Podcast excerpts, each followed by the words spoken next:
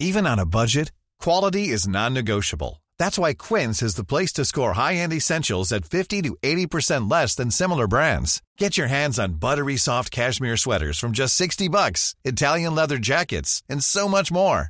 And the best part about Quince, they exclusively partner with factories committed to safe, ethical, and responsible manufacturing. Elevate your style without the elevated price tag with Quince. Go to quince.com slash upgrade for free shipping and 365-day returns.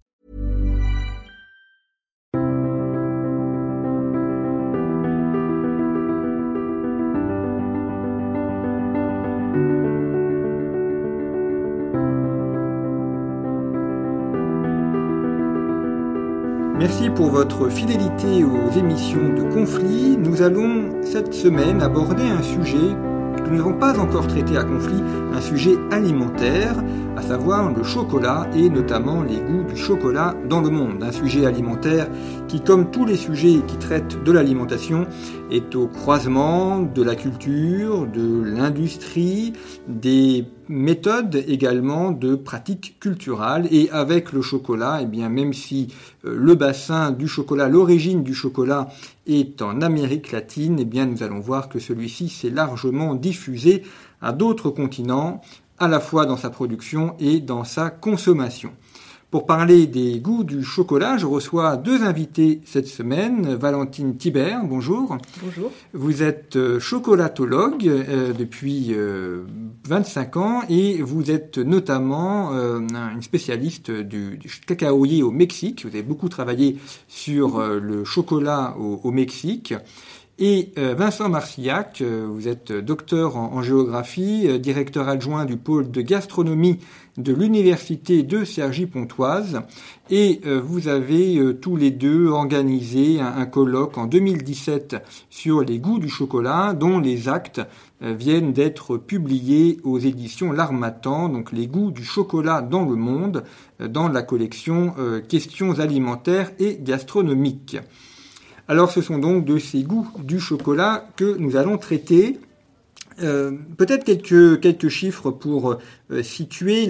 Aujourd'hui, le chocolat est principalement euh, produit en Afrique. C'est près de 70% de la production mondiale, notamment en Côte d'Ivoire, qui est le, le, grand pays producteur du chocolat. Donc on est éloigné de l'origine des cacaoyers. Et euh, il y a euh, en revanche différentes qualités, différents produits de, de, de, chocolat, on va y revenir. Et les, euh, certains euh, cacaoyers sont plus, enfin, les, les, plus fins ou les plus utilisés dans la gastronomie ou dans ce que l'on consomme sous forme de, de bar notamment. eux viennent plutôt du Mexique ou d'Amérique latine. Alors, avant de, voir le chocolat aujourd'hui, peut-être abordons les, questions historiques. Euh, le chocolat euh, chez les Mayas et les Aztèques a une fonction euh, très importante, Valentine Thibert, que vous montrez bien dans ce colloque, une fonction religieuse, et il est on peut dire qu'il est au, cœur de la civilisation de ces peuples. On peut même dire une fonction politique finalement, parce que, euh, en tout cas, à l'époque de la culture aztèque, qui ne remonte quand même qu'à 1300 après Jésus-Christ, euh, mais en fait, cette culture aztèque a été très importante pour nous, Européens, euh, puisque ça a été la, culture que les, que les Espagnols ont, ont rencontrée quand ils ont conquis le Mexique. Et bien donc c'était ce chocolat était réservé aux souverains et à la cour, à l'élite, également donc aux personnes qui s'occupaient de la religion et aux guerriers. Et c'était vraiment quelque chose de politique finalement. C'était, on avait déjà un chocolat de vitesse, un chocolat de luxe, euh, et un chocolat pour les populations mayas qui, elles, pratiquaient la culture du cacaoyer. Euh, juste pour vous, vous, faire un petit rappel, la culture aztèque, en fait, la, capitale était euh, située sur les hauts plateaux mexicains. Le cacaoyer pousse, lui, a besoin de beaucoup de chaleur, beaucoup d'humidité, et il pousse en bas, donc dans toute la zone tropicale humide de l'Amérique euh, centrale du Mexique et également euh, donc de l'Amérique du Sud. C'est son berceau, l'Amérique du Sud, au cacaoyer. Alors ça explique. Et, et, donc, alors ces Mayas, euh, juste pour terminer, ces Mayas qui cultivaient le cacao, bien évidemment, le consommaient aussi. Mais c'était pas apparemment pas exactement les mêmes boissons que celles qui étaient réservées à l'élite aztèque. Donc on a un, cacao produit par les Mayas et consommé euh, de manière, on pourrait dire, euh, euh, élitiste. par les Aztèques. Donc Absolument. Un, partage des rôles entre ces, deux peuples. Oui, et donc on avait donc ce, cacao, ce chocolat à deux vitesses qu'on retrouve un petit peu aujourd'hui d'ailleurs avec ces chocolats de haute chocolaterie, des chocolats de cru. et, le chocolat industriel, on a vraiment la même, la même structure au niveau du commerce du cacao et de la production du chocolat. Alors quand les Espagnols découvrent euh, le, chocolat, euh, ils, euh, comment est-ce qu'ils organisent la, le... Est-ce qu'ils le consomment? Est-ce qu'ils l'apportent tout de suite en Europe? Alors pas du tout, parce que cette découverte du chocolat était liée vraiment à la religion et au sacrifice humain, en particulier au retour euh, hypothétique du soleil. Vous savez que le soleil disparaît à chaque euh, solstice d'hiver, donc il y avait toujours une angoisse que le soleil ne réapparaisse pas. Et euh, il a été beaucoup, beaucoup lié à ces sacrifices. En particulier, il y avait un chocolat qui était rouge parce qu'on y, on y mêlait une épice qu'on appelle, enfin qui s'appelle achioté là-bas et qu'on appelle roucou chez nous, qui lui donnait une couleur vermeille. Et on y mêlait parfois aussi du sang humain. Donc en fait, les Espagnols ont d'abord admiraient euh, ce, chocolat qui était euh, présenté dans des calebasses en or euh, aux souverains aztèques Moctezuma quand ils sont arrivés. Et à la fois, ils ont détesté cette boisson quand ils se sont aperçus qu'elle faisait partie vraiment de la religion et des sacrifices. Donc on a une boisson qui est rituelle. Qui est... Tout à fait, elle est rituelle, exactement, chez les Aztèques, mais aussi chez les, chez les Mayas. donc il y, a, tout ce côté sacrificiel de, de, ce sang qui a été offert aux divinités. Euh, tant par les Mayas que par les Aztèques euh, et par d'autres populations aussi de Mésoamérique, euh, qui a complètement effrayé les, Espagnols. Et en fait, au départ, certains ne voulaient pas le consommer, ce chocolat, et ils l'ont transformé avec des, épices européennes pour le consommer à leur façon. Il y a eu vraiment aussi deux, chocolats. Euh, donc, enfin, il y a eu beaucoup de chocolat. Il y a plein de recettes de chocolat au Mexique. Donc, toutes ces, recettes précolombiennes qui utilisaient euh, ou des fleurs, ou des fruits, de la vanille, euh, des épices, toutes sortes de choses, y compris des fleurs hallucinogènes.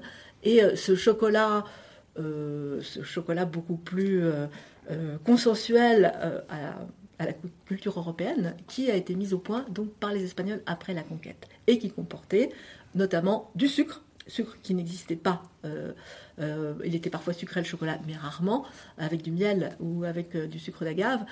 mais la, donc la, culture de la canne à sucre a, fait beaucoup pour la boisson chocolatée, donc qui est devenue sucrée. la boisson de la conquête. on a gardé juste la vanille, toutes les autres, les autres épices ont été éliminées. Et par contre, encore aujourd'hui, on y trouve beaucoup de cannelle. Donc le cannelier qui était un, arbre qui était un arbre connu depuis très longtemps, qui, vient d'Inde et euh, euh, qui était un arbre respectable, euh, a apporté ces épices dans la boisson d'après la conquête. Parce que la, vanille est aussi une épice du Mexique. C'est une épice vraiment. toutes les vanilles du monde sont originaires du Mexique, donc j'en profite pour le dire parce que en général on, oui, on pense à l'île Bourbon. Ou, voilà, mais pas, pas du tout. Et, et les, les, Français sont fous de vanille, tellement fous de vanille que ce sont eux qui en fait ont, les premiers euh, importer ce goût de la vanille. Ils se sont installés au Mexique et si vous allez un jour au Mexique, vous verrez euh, qu'on y trouve euh, des maisons avec un aspect très méridional dans, le, dans le nord du Mexique. Et, voilà, et c'était, c'était les premiers planteurs importateurs de vanille. Alors le chocolat devient ensuite une boisson en Europe à partir de quel moment? 18e siècle? Alors c'est devenu bon les Espagnols ont très très vite on n'a pas la date exacte hein, mais on peut dire qu'à la fin du XVIe siècle déjà les premiers cacao certainement ont été euh, envoyés à la cour d'Espagne. Euh, la cour d'Espagne et aussi euh, les religieux, beaucoup les, centres religieux ont, mis au point cette boisson et ont mis au point aussi des recettes et des plats euh, comme le poulet, enfin la dinde mollet plutôt, euh, euh, qui, ont eu beaucoup de succès sur place. Et il y a eu des échanges qui ont été faits entre les couvents qui s'étaient installés pour l'évangélisation au Mexique et dans toute la, toute la partie mésoaméricaine et les couvents espagnols de l'Espagne, euh, la boisson a diffusé à la cour de France, en particulier euh, par les princesses espagnoles qui ont épousé nos rois français. Euh, et puis, bon, on était aussi sous l'empire de Charles Quint au moment de la, conquête du Mexique, donc c'est arrivé aussi en Italie, bien évidemment. en Autriche, en Allemagne. voilà, donc voilà, et ça s'est diffusé comme boisson de cours avec une réputation aphrodisiaque. c'était un petit peu une boisson défendue. la marquise de Sévigné se posait la question de savoir si c'était toxique ou pas. Il y a eu vraiment tout un environnement un imaginaire complètement fou autour du chocolat à cette époque. Et on a aussi des, gardé des, chocolatières qui sont magnifiques. On les voit souvent dans les musées ou euh, enfin des, vraiment des, très beaux objets. Donc il y a aussi tout un art de la table qui se développe autour de qui s'est développé, mais qui s'était déjà développé à l'époque Maya. Il y a déjà des chocolatières entre guillemets Maya avec un donc des, récipients euh, qui étaient ornés euh, avec des peintures. Euh, très belles et c'était vraiment des objets de luxe. Euh, et on a retrouvé cet art de la chocolatière, mais bien sûr transposé euh, en Europe après avec des tasses comme des Manserina qui étaient des tasses qu'on pouvait transporter. Elles avaient une espèce de, sous-tasse qui était attachée, et donc ça permettait de, naviguer dans, les, dans les cours avec sa tasse à la main sans, sans renverser de chocolat. Ce chocolat, il est consommé uniquement de, façon liquide, sous forme de boisson? Oui, à l'époque, sous forme de boisson principalement, euh, parce que la texture du chocolat n'était pas agréable, le chocolat était trop rustique, et en fait, il a fallu attendre vraiment le 19e siècle pour qu'il y ait cette transformation euh, industrielle euh, des fèves de cacao en une pâte qui soit à la fois soyeuse et avec une texture onctueuse. Ça, c'était très important. Mais c'est vraiment le 19e siècle qui a apporté le chocolat tel qu'on le connaît aujourd'hui en tant que gourmandise. Oui, en tant que gourmandise aussi, et qui a, mis, euh, qui a permis de démocratiser cette, euh, cette boisson, euh, parce que les fèves de cacao étaient très chères, les Espagnols au début prélevaient des taxes faramineuses, et puis bon, ça venait de loin, et, et en plus c'était fabriqué à la main sur, des, sur des pierres, on écrasait les fèves de cacao, donc la production était tellement minime qu'elle était vraiment réservée à une élite.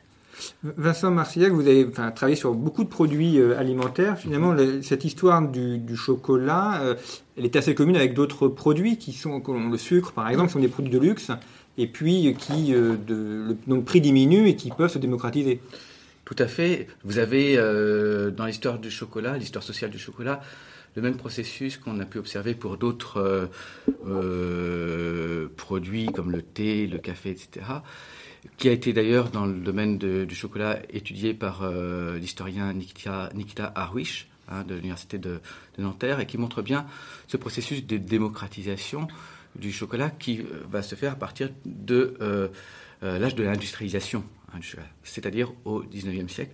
On a l'un des textes d'ailleurs qui revient sur ces différents âges du chocolat dans, notre, dans notre ouvrage, c'est le texte de, Jean, françois Blanchard, hein, Les goûts du chocolat, une présence pragmatique au monde, donc, ce qui correspond à cet âge du chocolat, à l'industrialisation, apparaît comme euh, l'âge d'un début de démocratisation qui va s'accentuer euh, ensuite au XXe siècle avec la mondialisation hein, du chocolat.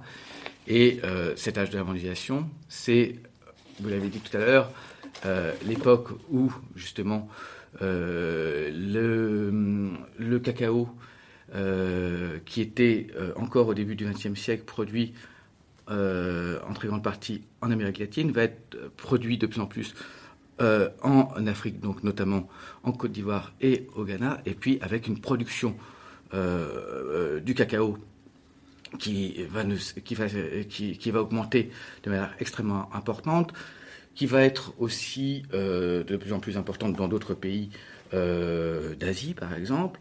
Euh, et euh, à cela s'ajoute euh, le fait que une partie de plus en plus importante dans la deuxième moitié du XXe siècle de, de l'humanité va avoir accès aussi à ce chocolat, et notamment les classes moyennes, y compris dans des pays qui ont connu, à partir des années 80, 90, un, développement économique qui a permis justement à ces classes moyennes aussi d'avoir accès à ces chocolats ou à des produits à base de chocolat. On pense à, la, produits. la célèbre pâte à tartiner, par exemple, euh, que tout le monde connaît. Oui, mais il y a très peu de chocolat. Très peu il y a très peu de chocolat, c'est ça. regardez, l'étiquette, ouais.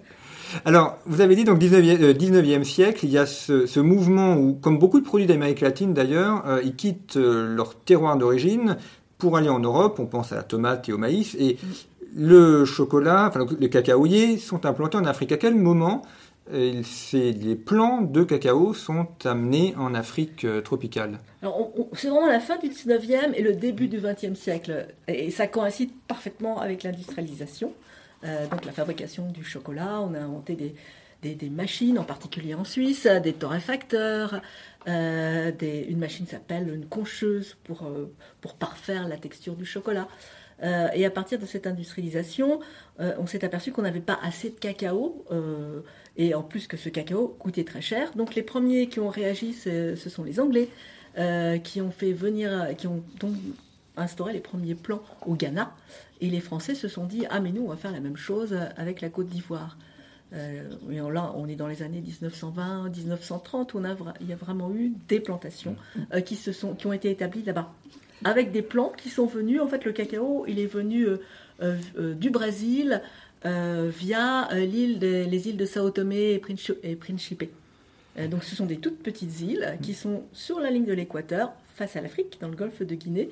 Et en fait, le cacao y a poussé de façon très rapide parce qu'il pleut énormément, il fait très chaud, euh, et c'est vraiment le biotope du cacao. Donc, à, tel point que Sao Tomé, euh, je crois que c'est en 1930, était le, principal producteur mondial de cacao. Euh, c'est juste impensable quand on voit la, petitesse de cette île.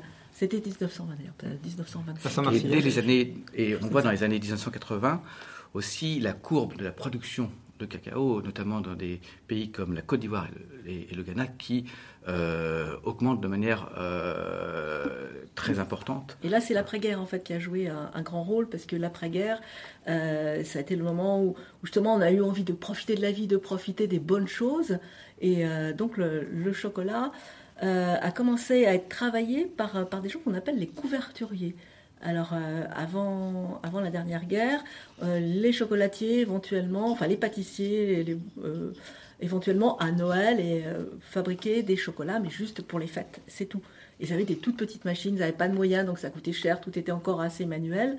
Et le premier à avoir l'idée euh, l'idée de, fabriquer du chocolat et de revendre euh, cette pâte en gros, ça a été Barry pour la France et Calbo pour la Belgique. C'est devenu aujourd'hui la plus grosse entreprise mondiale de fabrication de chocolat. C'est voilà cette multinationale Barry Calbo qui est installée en Suisse aujourd'hui.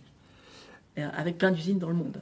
Alors, euh, on va aborder aussi, c'est intéressant, ces noms d'entreprise, on en parle un, peu plus loin euh, dans l'émission. Je reste juste sur cette différenciation qu'il y a entre les cacaos en Afrique et les cacaos en Amérique latine. On a, je ne sais pas si on peut dire, les, en, vin on dirait des cépages, mais ce n'est pas le terme, je ne sais pas s'il y a un terme qui convient pour le cacao, oui, oui, tout à mais des espèces différentes en tout cas. Alors il y a des variétés différentes. au niveau du cacao, on a, on a eu beaucoup de difficultés à à recenser les arbres parce qu'en fait, euh, les cacaoyers présentent tellement de diversité morphologique que pour reconnaître les types de cacao, il a fallu attendre l'analyse du génome par le, par CIRAD en particulier et par euh, d'autres, euh, organismes qui se sont réunis avec eux pour étudier ce génome.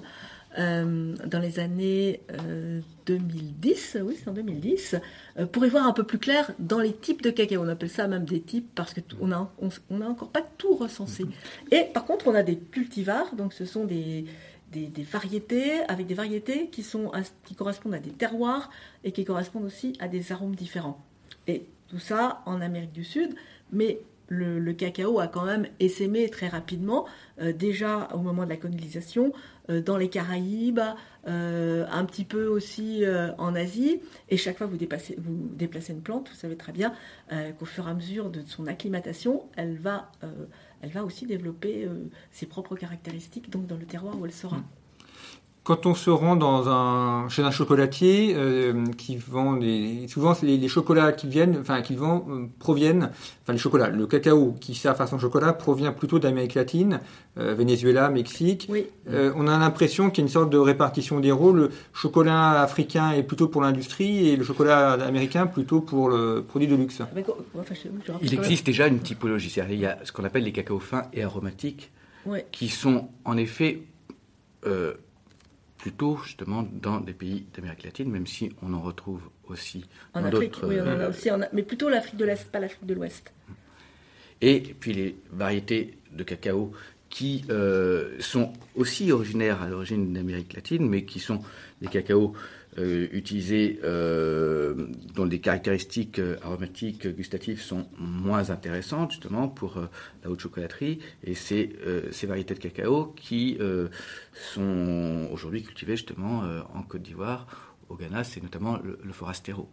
Alors pour être clair, quand même, ce forastero, il vient bien d'Amérique, le berceau, le du cacao. C'est euh, toute l'Amérique tropicale euh, du Sud. Euh, voilà, l'Amérique tropicale du Sud, c'est même voilà, le berceau, il est là. Donc voilà, mais les scientifiques ont joué un très très grand rôle en fait dans cette, dans cette, dans ce clivage entre ces cacaos fins et ces cacaos productifs. Mm parce que ce qui intéressait, euh, ce qui intéressait tout le monde au départ, euh, c'était d'avoir euh, du cacao pas cher et donc et d'avoir des variétés qui soient aussi résistantes à des climats et à des sols qui ne sont pas leur sol d'origine.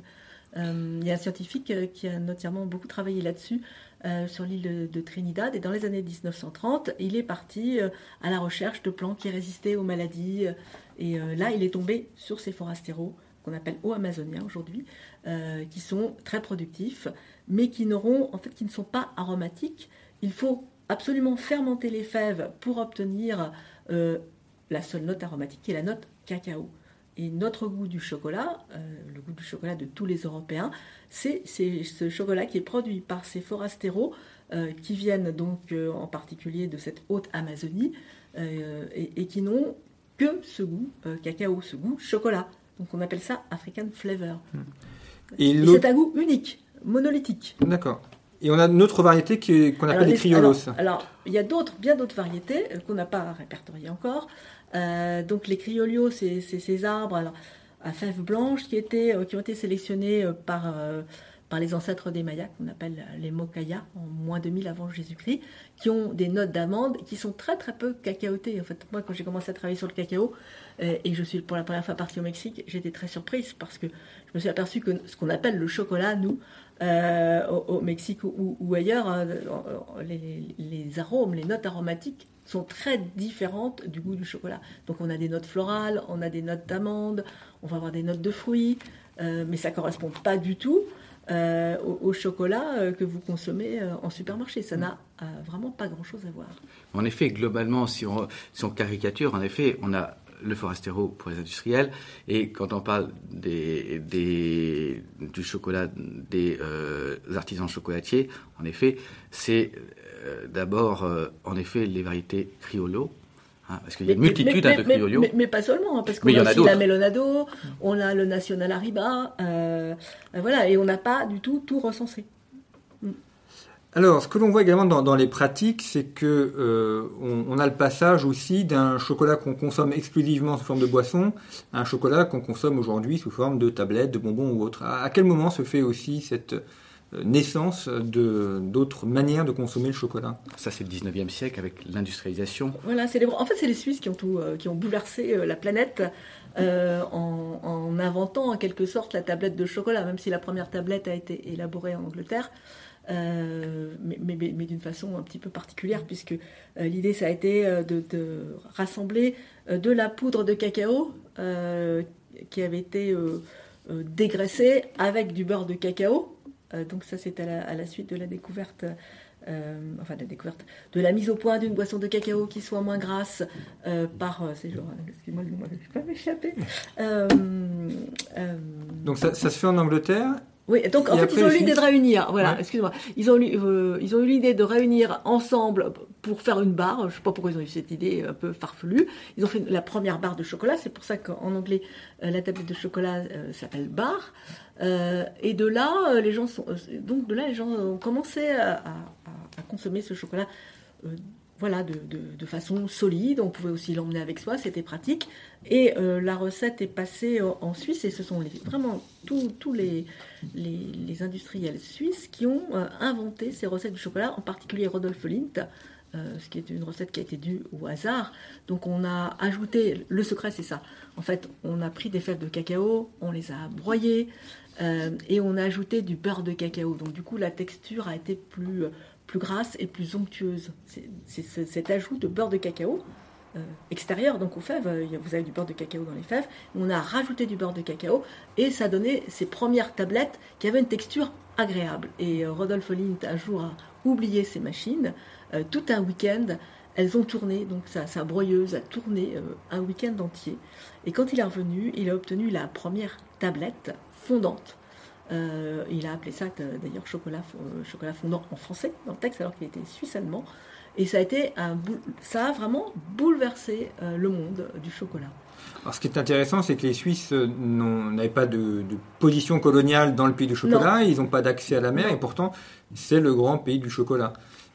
On pense également à Tobler aussi, avec le, célèbre Toblerone. Oui, il y a plein de marques suisses qui, qui, ont été qui ont fait la gloire des, euh, des, années 1900, euh, en fait, on va dire. Et Nestlé également, qui est le leader mondial de alors, alors oui, mais Nestlé, au départ, c'est parti par le lait. Alors, Nestlé, il y a une très, très jolie histoire là-dessus, parce qu'en fait, euh, le premier, monsieur, donc au début de la marque Nestlé, son, fondateur a voulu fabriquer un, lait qui soit accessible pour tout, pour tout le monde et qu'on puisse en particulier donner dans les pays tropicaux. Donc, il a inventé ce lait déshydraté. Et on ne pouvait pas avoir de chocolat au lait parce que le chocolat c'est une émulsion, donc il y a cette partie grasse. Dans une fève de cacao, vous avez 50% de beurre de cacao environ. Euh, on ne peut pas ajouter du lait et, euh, obtenir quelque chose, une, tablette euh, qui, va se conserver dans le temps. Donc il a fallu attendre l'invention de ce lait déshydraté par Nestlé euh, pour fabriquer les premières, les premières tablettes. Et tout ça s'est passé en Suisse parce que Nestlé est suisse. Il y avait un chocolatier qui s'appelait Peter et donc euh, ce Peter euh, était voisin de Nestlé et il a eu l'idée de faire cette première tablette au lait. Et ça a eu un succès fou mondial. Et pour, oui. et pour mieux comprendre peut-être les, spécificités du chocolat suisse, il y, a un, il y, a un, géographe de l'alimentation qui s'appelle Gilles Fumé qui a écrit aussi un, très bel ouvrage il y a quelques années sur euh, le chocolat suisse et c'est un géographe culturel hein, de. Donc c'est, ça serait intéressant de replonger dans cet ouvrage pour euh, bien comprendre les, facteurs en fait qui expliquent pourquoi, pourquoi en effet la Suisse. Alors oui, mais finalement tout a démarré quand même de Van Houten, excusez-moi, je sais pas pourquoi le nom m'échappait tout à l'heure, de, Van Houten, donc qui a voulu euh, donner un chocolat liquide qui soit plus, plus digeste et qui a eu l'idée donc de, de presser les fèves de cacao pour en extraire une partie, une partie du gras. Euh, il a gardé juste la poudre et le beurre, on ne savait pas quoi en faire. Et donc, ce sont les Anglais qui ont l'idée de récupérer ce beurre et de faire cette première barre de chocolat. En fait, tout ça, c'était un, voilà, un enchaînement de circonstances. Van Houten, lui, est hollandais. Euh, oui, absolument. On connaît, d'ailleurs, la marque existe encore. C'est euh, totalement. Enfin, elle, de qualité. Elle est, industrielle maintenant. Elle a été rachetée par un industriel. Alors, parmi les, pays d'Europe qui ont un, rôle important, on, on, abordera les Français, mais il y a aussi les, Belges. On pense au chocolat euh, belge. Euh, vous évoquez dans l'ouvrage euh, le rôle de la ville de Bruges, qui est aussi une capitale du chocolat. Alors, c'est un autre chocolat. Donc, en fait, c'est vrai qu'il y a c'est pour ça qu'on parle des goûts du chocolat dans le monde. Le chocolat belge est toujours plus sucré. il y a beaucoup de crème. C'est voilà, il était moins cacaoté. C'est en train de changer.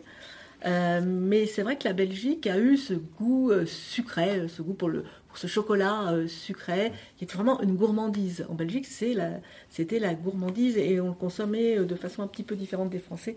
On a toujours aimé le chocolat plus noir en France. Euh, en Suisse, ce sont des chocolats plus gros, plus gourmands et qu'on consommait plutôt à l'heure du goûter. Donc il y a des différences culturelles dans la consommation du chocolat, comme on a essayé de le mettre en lumière dans cet ouvrage. Et ce qui est intéressant aussi, c'est que, en fait, en effet, quand on pense au chocolat belge, on pense notamment à Bruges, mais dans l'ouvrage, il y a un, chapitre euh, écrit par euh, Aline Aymon, justement, euh, sur Bruges, la chocolate story et le chocolat chocobar, qui porte justement sur une, expérience de redécouverte du, goût et des saveurs aztèques et mayas du chocolat. Donc c'est une expérience à Bruges, mais de redécouverte euh, des saveurs euh, aztèques et mayas du chocolat. Parce que c'est un élément que vous montrez également dans l'ouvrage, c'est qu'aujourd'hui, on a un retour à un goût un peu ancien où on veut remettre au goût du jour le goût aztèque et, maya. Oui, c'est vrai qu'il y a un, un vrai retour à la tradition parce que je pense que euh, toutes les personnes qui travaillent sur le chocolat, si elles veulent vraiment retourner aux sources, sont fascinées par cette culture maya, et, par la richesse de la culture. Et en particulier en Belgique, il y a une chocolaterie qui s'appelle Belcolade, euh, qui est une grosse, euh, c'est une, une, industrie, mais euh, l'un de, l'un de, ses, de ses fondateurs, qui, s'appelle Monsieur Van Bell, est absolument fasciné et passionné par l'histoire précolombienne du chocolat. Et donc, donc il est parti avec, avec son équipe de chocolatiers, avec des amis, même moi je l'ai accompagné d'ailleurs, à la découverte des, des, racines de ce chocolat. Euh, il a, une, sa propre édition, il édite des, livres sur ses traditions anciennes du chocolat. Euh, il a créé un musée d'abord euh, en Belgique, on a l'équivalent qui s'appelle Chocostory en France, et il en a créé aussi deux au Mexique. donc voilà, et cet homme est passionné par l'histoire. Et il a voulu remettre ses recettes sur lesquelles qu'il a étudiées en valeur en Belgique, sauf qu'il les a beaucoup adaptées. Euh, au point qu'il n'y a plus d'éléments euh, du tout, euh, des, plus d'éléments traditionnels mexicains, et il les a transposés, si vous voulez. Et ce qui est intéressant également, c'est comment, dans ces pays traditionnellement producteurs de cacao, où aujourd'hui vous avez également le développement de la consommation de chocolat et même l'émergence de, de, la haute chocolaterie. Il y a certaines marques de chocolat, par exemple au Mexique, qui, euh, qui correspondent à, euh, euh, à des marques d'artisans chocolatiers qui font du chocolat haut de gamme. Hein, je pense par exemple au chocolatier José Ramón Castillo avec sa marque Kebo. Oui, c'est Kebo, oui. Et dans ces pays, ce qui est intéressant, c'est qu'aujourd'hui, il y a l'émergence de cette haute chocolaterie, aussi une consommation de chocolat, et en même temps, dans ces pays, il y a aussi cette volonté de se réapproprier son histoire euh, riche, extrêmement riche de la consommation de chocolat, qui est euh, une histoire très ancienne, hein, et euh, où justement, dans ces pays, on voit cette volonté de redécouvrir des goûts anciens hein, du chocolat. dans l'ouvrage, il y a donc, on a bien sûr des scientifiques, des archéologues, des anthropologues, des sociologues, des historiens, des géographes, des, même un biophysicien qui a écrit euh, sur la texture du chocolat. Alors là aussi, dans tout l'ouvrage, à travers, il y a ce dernier chapitre sur la texture du chocolat et le rapport entre texture et goût par un biophysicien, mais dans tout l'ouvrage, depuis les premiers euh, chapitres sur les goûts du chocolat euh, en Mésoamérique euh, à l'époque précortésienne, on voit aussi l'importance de la texture et euh, là aussi le lien entre goût et texture et, le fait que cela va euh, aussi faire que il va y avoir un chocolat des pauvres, un chocolat des riches. Et ensuite, Valentin Libert a aussi parlé tout à l'heure du rôle de la texture dans, chocolat solide. dans le chocolat solide. C'est quelque chose qui va traverser l'histoire euh, du, chocolat jusqu'à euh, jusqu'à aujourd'hui. Alors pour cette question du, goût du chocolat, vous avez très bien montré que chaque pays a son goût et donc sa manière de produire le chocolat. Comment est-ce que ce goût se forme? Est-ce que ce sont les, les, chocolatiers ou les industriels qui fabriquent un goût et qui l'imposent à des personnes? Ou est-ce qu'au contraire elles s'adaptent aussi à, à des goûts, des préférences, ceux qui préfèrent plus amer, ceux qui préfèrent plus sucré alors, on a déjà des différences culturelles. On a, on a une culture du goût. La culture du goût en France, effectivement, on n'aime pas les produits trop, finalement, pas si sucrés que ça. Euh, voilà, comparé à la Belgique ou à d'autres pays. Et, c'est vrai que la, culture gastronomique, tiens, je pense à, l'exemple du Japon aussi, qu'on n'a pas, pas eu l'occasion de traiter. Euh, au, Japon, euh, donc euh, pourquoi le chocolat a tant de succès au Japon? Moi, je me suis posé la question jusqu'à ce que j'aille là-bas. Et en fait, ils ont l'habitude d'associer la mer à travers le thé matcha et le sucré avec ces fameux gâteaux de haricots qui n'ont aucun goût que celui mm. du sucre. Mm. Ils ont retrouvé cette juxtaposition dans le chocolat et je pense que c'est pour ça que le chocolat a eu tant de succès au Japon, puisque là, il y a beaucoup de, a beaucoup de chocolatiers qui travaillent la ganache et maintenant ils sont partis aussi sur le travail en bean to bar, de la mm. fève à la tablette. Euh, et ils sont complètement fascinés par le chocolat aujourd'hui, avec leur, avec leur approche particulière. Et les produits locaux, euh, donc des ganaches, vont comporter euh, la petite herbe qu'on va aller cueillir dans la montagne japonaise qui a un goût particulier, et on va la retranscrire dans cette ganache. Et à chaque fois, on a cette démarche d'adapter le chocolat euh, aux produits locaux. C'est juste fascinant. Si, on prend le cas de Lindt, par exemple, lorsqu'il vend ses chocolats, est-ce qu'il adapte le goût s'il le vend en Belgique, en Suisse ou en France? Oui, complètement. Il y a des recettes, euh, il y a des recettes qu'on va qu'on ne trouvera euh, qu'aux USA et d'autres qu'on va retrouver que chez nous, par exemple. En France, où, il y a aussi des recettes suisses. Donc il y a quand même une adaptation locale, quelque part. Mais en général, le, mouvement de, de, changement de goût vient des artisans Et surtout, ça, la France, ces, derniers, ces dernières années, depuis la création du Salon du chocolat, il y a 25 ans, a joué un rôle énorme parce qu'elle a mis en, en, lumière les artisans chocolatiers. Il y a une vraie rivalité qui s'est une émulation plutôt qu'une rivalité, une émulation qui s'est créée. Ils ont beaucoup travaillé sur les goûts. les, les, salons du chocolat se sont euh, vulgarisé un peu partout dans le monde et ça a fait beaucoup beaucoup bouger le monde des artisans et derrière le monde des industriels qui ont repris les recettes qui avaient le plus de succès et qui étaient les plus faciles pour eux. Ce qui me semble nouveau aussi, mais vous me dites si je, me trompe, mais euh, j'ai l'impression que depuis une petite dizaine d'années, on, met davantage en avant les terroirs aussi. On va dire voilà un chocolat du Venezuela, un chocolat de, euh, du Mexique, ce qui n'était pas forcément le cas auparavant. Alors ça remonte déjà aux années 80 avec le développement en France hein, euh, du chocolat d'origine. C'est Raymond Bonnat, le premier, le premier des premiers. Voilà, c'était Raymond Bonnat en France, à Voiron, toute petite localité euh, située dans, donc pas loin euh, de, Grenoble. de Grenoble, oui. Euh, donc une très ancienne chocolaterie. Il avait, qui avait l'habitude de, faire le dimanche, c'est ce que raconte son fils Stéphane Bonnat, de faire des chocolats avec les origines qu'il avait sous la main. Donc il faisait venir, on l'a toujours fait, hein, du cacao du Venezuela, il en avait d'autres d'Équateur. Et puis un, dimanche, il se faisait une boisson de chocolat avec telle, telle origine ou telle autre. Et pour, pour le centenaire de sa chocolaterie, en 1980, eh bien, il a eu l'idée de sortir les premières tablettes de cru, euh, avec euh, donc des, nuances de, goût, de flaveur, comme on dit dans le chocolat, euh, un peu différentes. Ça, a eu un succès d'estime, mais pas plus. il a été suivi, vous savez qu'il donc Valrona, lui par contre, a beaucoup travaillé sur les taux de cacao. Euh, il a créé son Guanara aussi dans ces années-là, euh, dans les années, euh, la fin des années 80. le Guanara, c'était un chocolat qui était à 70%. à l'époque, ça se faisait pas du tout. C'était tellement puissant et tellement fort qu'ils l'ont d'abord sorti en petits carrés. Ils n'ont pas osé le sortir en tablette. Et du fait qu'on a commencé à travailler sur des taux de plus en plus élevés de cacao, on a été obligé aussi euh, de travailler sur le goût du cacao. Ça a mis en valeur le goût du cacao, puisqu'il y avait moins de sucre, donc le cacao prenait beaucoup plus d'importance. Et je pense que c'est de là euh, qu'est venue vraiment cette démarche euh, d'aller vers, vers des terroirs différents.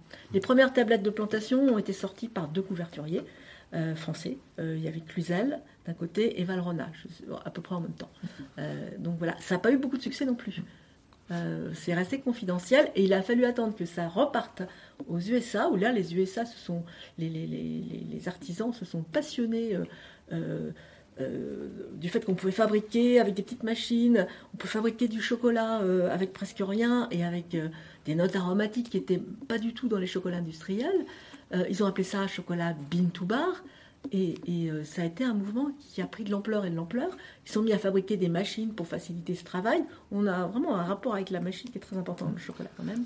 Euh, et c'est revenu euh, en France. C'est parti aussi dans les pays producteurs parce que les machines ont, ont eu un coût accessible. Avant, les couverturiers achetaient des machines à des prix tellement élevés que aucun chocolatier artisan ne pouvait se les procurer. Mm. Maintenant, n'importe quel artisan peut se procurer des machines à un prix tout à fait raisonnable et peut fabriquer son chocolat à partir des fèves. ce qui est intéressant aussi, c'est de noter que finalement, ce sont quand même les Français qui ont été, les, artisans chocolatiers français qui ont été euh, pionniers, moteurs des années 80-90. On parle des chocolats de cru, des chocolats d'origine, des chocolats de plantation. Et dans les années... Euh, c'est autour des années 2010. Hein, oui, oui, c'est très récent, en fait. Le, que euh, les Américains ont mis en avant le bean to bar. Et en même temps, les... bean to bar, juste, c'est... c'est de la fève à la tablette. D'accord. C'est la traduction euh, exacte. Et, et c'est Ducasse euh, qui a fait beaucoup aussi, puisque c'est quand même un homme de communication extraordinaire. il a donc créé une chocolaterie dans le quartier Bastille et il a eu l'idée de mettre chocolat bean to bar. Et c'est à partir de ce moment-là que, les, que ça a vraiment démarré en France. Donc c'est tout récent. Ce qui est intéressant aussi, c'est comment, euh, par exemple, moi qui vais au Vietnam de temps en temps, euh, il y a un, artisan chocolatier français qui est implanté au Vietnam qui s'appelle Marou, qui a euh, repris finalement ce, cette, cette conception du chocolat qui a été développée en France des années 80-90 autour du chocolat de cru en l'adaptant au Vietnam. Et il fait euh, là-bas des, tablettes de chocolat de, cru avec des fèves euh, de cacao vietnamien. Euh, vous avez cité Valrhona, donc l'entreprise est située à, proximité de, Lyon. Euh, aujourd'hui, c'est un des principaux fournisseurs de boulangerie, pâtisserie. en tout cas, c'est ce qu'ils affichent. C'est vraiment un chocolat. Aujourd'hui, c'est un chocolat de qualité. Donc, mm. il y a d'autres couverturiers, mais c'est un Cluzel et Valrhona sont considérés comme les meilleurs les meilleures couvertures, donc la meilleure matière première pour fabriquer des bonbons de chocolat ou des tablettes, parce que voilà, ils font aussi d'excellentes tablettes. Euh, Cluzel est basé à quel endroit? En Normandie. Normandie. Oui. Et puis, euh, il y avait également le, chocolat poulain. Euh, Mais il y, en a d'autres, il y a Morin aussi. alors, Morin, lui, il est, il est un petit peu plus au sud, qui est encore petit, mais qui est en train de grandir. En fait, la filière change beaucoup, beaucoup en ce moment. C'est sur ces dernières 25 années, moi je dirais qu'il y, a, trois, trois, eu trois révolutions dans le chocolat.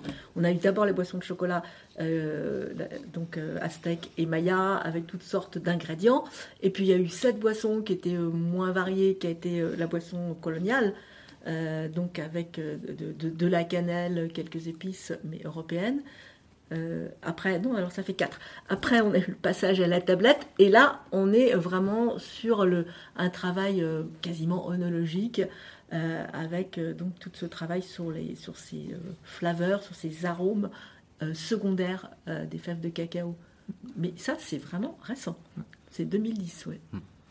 Alors, on a évoqué les plantations en Amérique centrale, en Afrique. Il y a d'autres endroits où on trouve des cacaoyers dans le monde C'est très simple et j'adorerais le faire. Vous faites le tour du monde. Vous prenez la ligne de l'équateur, vous, avez, vous avez les tropiques des deux côtés. Et partout où il pleut suffisamment, où il y a, on va dire, les 1000 mm de pluie par an, vous pouvez planter des cacaoyers. Donc, ce qui, moi, ce qui m'a beaucoup intéressé, c'est pour ça que je tourne dans le, chocolat, c'est qu'on voit de nouveaux pays qui apparaissent. Alors là, par exemple, cette année, il va y avoir l'Inde. Donc on avait, moi, j'avais jamais consommé de fèves euh, originaires d'Inde. Et euh, en Inde, on s'est dit, ah bah tiens, euh, puisque le, cacao marche si bien, on va aussi, et ils avaient quelques, quelques cacaoyers, on va aussi développer nos plantations. aux Philippines, alors aux Philippines, il y a eu des cacaoyers qui ont été apportés il y a très très longtemps euh, au XVIe siècle. Et de la même façon, ils se sont dit, ah ben, dans le fond, on va se diversifier et on va aussi planter des cacao fins. Euh, donc on va avoir aussi du cacao des Philippines euh, avec des tablettes d'origine philippine et des plantations là-bas. À chaque fois, on a vraiment des, notes aromatiques différentes. Et on trouve, euh, on, trouve du cacao, ben, on le disait aussi à Madagascar, je parlais tout à l'heure du Vietnam, de Java, donc aussi l'Indonésie, la Papouasie-Nouvelle-Guinée. Le Vanuatu, alors le plus extrême c'est Hawaï. Je crois que c'est le plus au nord, le pays le plus au nord pour l'instant, qui produit un tout petit peu de cacao, mais de grande qualité aussi. Et donc ça veut dire qu'il y a aussi de plus en plus de consommateurs si la production augmente. Donc euh, vous avez cité le Japon, mais d'autres, euh, l'Inde aussi. Oui, on va voir la Chine bientôt. Euh, ils ont même, et alors il y a même, alors ça j'ai encore pas goûté, ils ont commencé à planter du cacao dans le Yunnan. Mais je pense que d'ici 5 ans, on pourra avoir des fèves du Yunnan effectivement aussi. De plus en plus de, de plus en plus de consommateurs. Et c'est intéressant quand on réfléchit à l'échelle de la, de, la, de la France, par exemple, l'évolution vous avez euh, en France la Confédération des artisans chocolatiers et confiseurs de France. Euh, ce qui est très intéressant, c'est de voir que la confiserie, l'histoire de la confiserie euh, et l'image de la confiserie s'est dégradée au cours du XXe siècle, avec une image de la confiserie qui est mauvaise pour les dents, qui est mauvaise pour la santé, qui est du, du sucre, etc. Et l'image du chocolat est euh, est restée très, euh, très positive. Et ce qui fait que certains anciens confiseurs du XIXe siècle sont devenus avant tout des chocolatiers, même s'ils ont, je pense par exemple à, Paris, bah, le président de la fédération française, de la, confédération des artisans chocolatiers et confiseurs de France, c'est Monsieur Chambaud, donc euh, qui est président d'une petite maison qui fait de très bons chocolats et de très belles, de très bonnes confiseries. C'est la maison Fouquet à Paris. Euh, ils ont de très bons euh, pralinés, par exemple. Mais à l'origine, leur cœur de métier, c'était la confiserie. Et donc, on voit comment des confiseurs euh, ont, de plus en plus évolué vers la chocolaterie, parce qu'en même temps, le marché de la chocolaterie et de la haute chocolaterie s'est développé au même moment où le marché de la confiserie, lui, au contraire, euh, a diminué. Et on présente même le chocolat comme ayant des qualités alors contre la dépression. Euh, oui, mais qui ont été vérifiées. Hein. En tout hum. cas, euh, le chocolat touche de nombreux centres, ce qu'on appelle de récompense du cerveau. Et effectivement, qui rend heureux. Donc il fait des dégustations de chocolat, je peux vous dire que les gens sortent euphoriques. Et ça, c'est très important dans l'image d'un produit. Moi, j'ai travaillé sur le luxe alimentaire. Euh, euh, je pense à un produit comme la truffe, avec, euh, où on met en avant les vertus aphrodisiaques. On a parlé aussi tout à l'heure de, des vertus euh, médicales et aphrodisiaques aussi euh, associées euh, au, chocolat dans certaines sociétés et dans certaines, à certaines époques. Donc, euh, la question de, de l'imaginaire autour d'un produit euh, est euh, très important et on le voit dans le cas de la confiserie et de la chocolaterie. A l'évolution euh, vraiment euh, très différente hein, au cours du XXe siècle de ces deux, euh, de, ces deux euh, euh, Produits sec- et deux produits et deux secteurs. segments et qui pourtant sont euh, rassemblés dans une même confédération, Mm. confédération, euh, confédération des artisans chocolatiers et confiseurs de France. Puis il y a aussi, vous évoquez l'imaginaire, les, les publicités. On pense à la publicité Suchard, par exemple, Alors, euh, Dès le 19e siècle, les industriels ont été très, très Meunier. forts Meunier. pour associer l'image du chocolat aux enfants et à la gourmandise. En fait, c'est Meunier qui a été l'inventeur de la publicité. La première image vraiment publicitaire, c'était la petite fille Meunier avec ses nattes. qui essaie d'agripper la, voilà, exact, qui la tablette. d'attraper la tablette, oui. Et puis ensuite Poulain et puis les autres. Mais c'est vrai que le chocolat a toujours eu un rôle euh, central dans les sociétés humaines, finalement, et, et également un rôle politique très important. Et, et voilà, je ne sais pas si on peut, on peut l'aborder, mais euh, c'est lié à la déforestation, mais dans le bon sens du terme, parce que bien sûr, il y a quelques plantations industrielles, mais très peu, euh, qui se font en plein soleil, mais la plupart du temps, le cacaoyer se cultive sous l'ombrage des forêts tropicales. Et donc, c'est en fait, euh, manger du chocolat artisanal en particulier, c'est euh, quelque part contribuer à la pré- préservation de ces forêts anciennes. Ah oui, donc il faut qu'il y ait la forêt tropicale. Oui. C'est un, on l'a- on l'appelle ombrager l'arbre- ouais, les- absolument, les c'est ça. cacaoyers. On appelle l'arbre de l'ombre. Mm. Il a besoin de cette canopée parce qu'il déteste le soleil direct, il déteste les courants d'air. Il a besoin d'humidité, donc la canopée, ça lui sert de serre Mm. finalement quelque part. Euh, donc, euh, donc le- il est vraiment lié à, à cette euh, reforestation, même Ouais. parfois. Euh, donc Stéphane Bonan en particulier, la re- replante des arbres et euh, à côté d'une forêt, on lui a dit ah mais t'inquiète pas, le- les arbres vont venir euh, se mettre tout, naturellement auprès des cacaoyers et vont permettre leur croissance. Et euh, il est aussi beaucoup lié à la biodiversité. Euh, les cacaoyers sont associés en agroforesterie depuis très longtemps au Mexique. Le terme, moi, quand j'ai découvert il y a 25 ans, ce terme, je le connaissais même pas. Et la tradition là-bas, c'est de planter euh, des arbres fruitiers avec le cacao, de, planter d'autres plantes vivrières, de planter également des, fleurs, des arbres à fleurs pour apporter des arômes. Euh, parce que tout le biotope va, contribuer justement à ces arômes euh, du chocolat, donc de planter toute une diversité d'arbres pour avoir cette euh, richesse de goût. Alors d'ailleurs, pour ceux qui sont en région parisienne, on peut visiter les anciennes usines des chocolateries Meunier qui aujourd'hui sont aménagées en musée.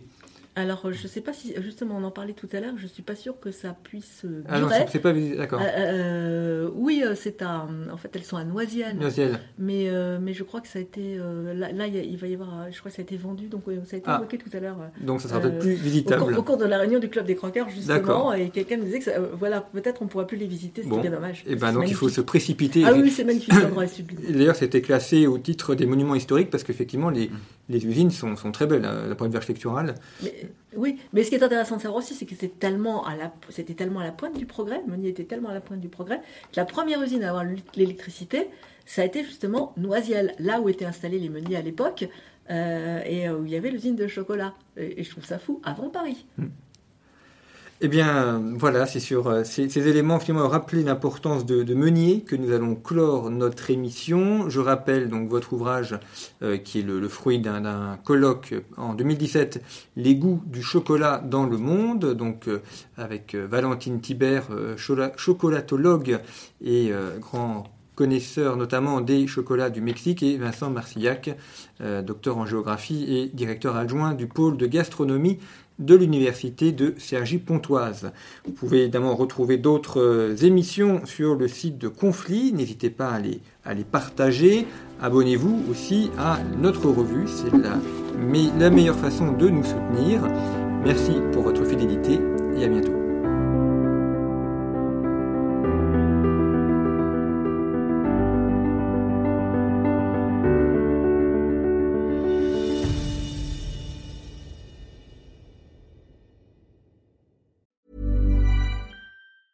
Hey, it's Danny Pellegrino from Everything Iconic. Ready to upgrade your style game without blowing your budget? check out Quince. They've got all the good stuff shirts and polos, activewear, and fine leather goods, all at 50 to 80% less than other high end brands. And the best part? They're all about safe, ethical, and responsible manufacturing. Get that luxury vibe without the luxury price tag. Hit up quince.com slash upgrade for free shipping and 365 day returns on your next order. That's quince.com slash upgrade.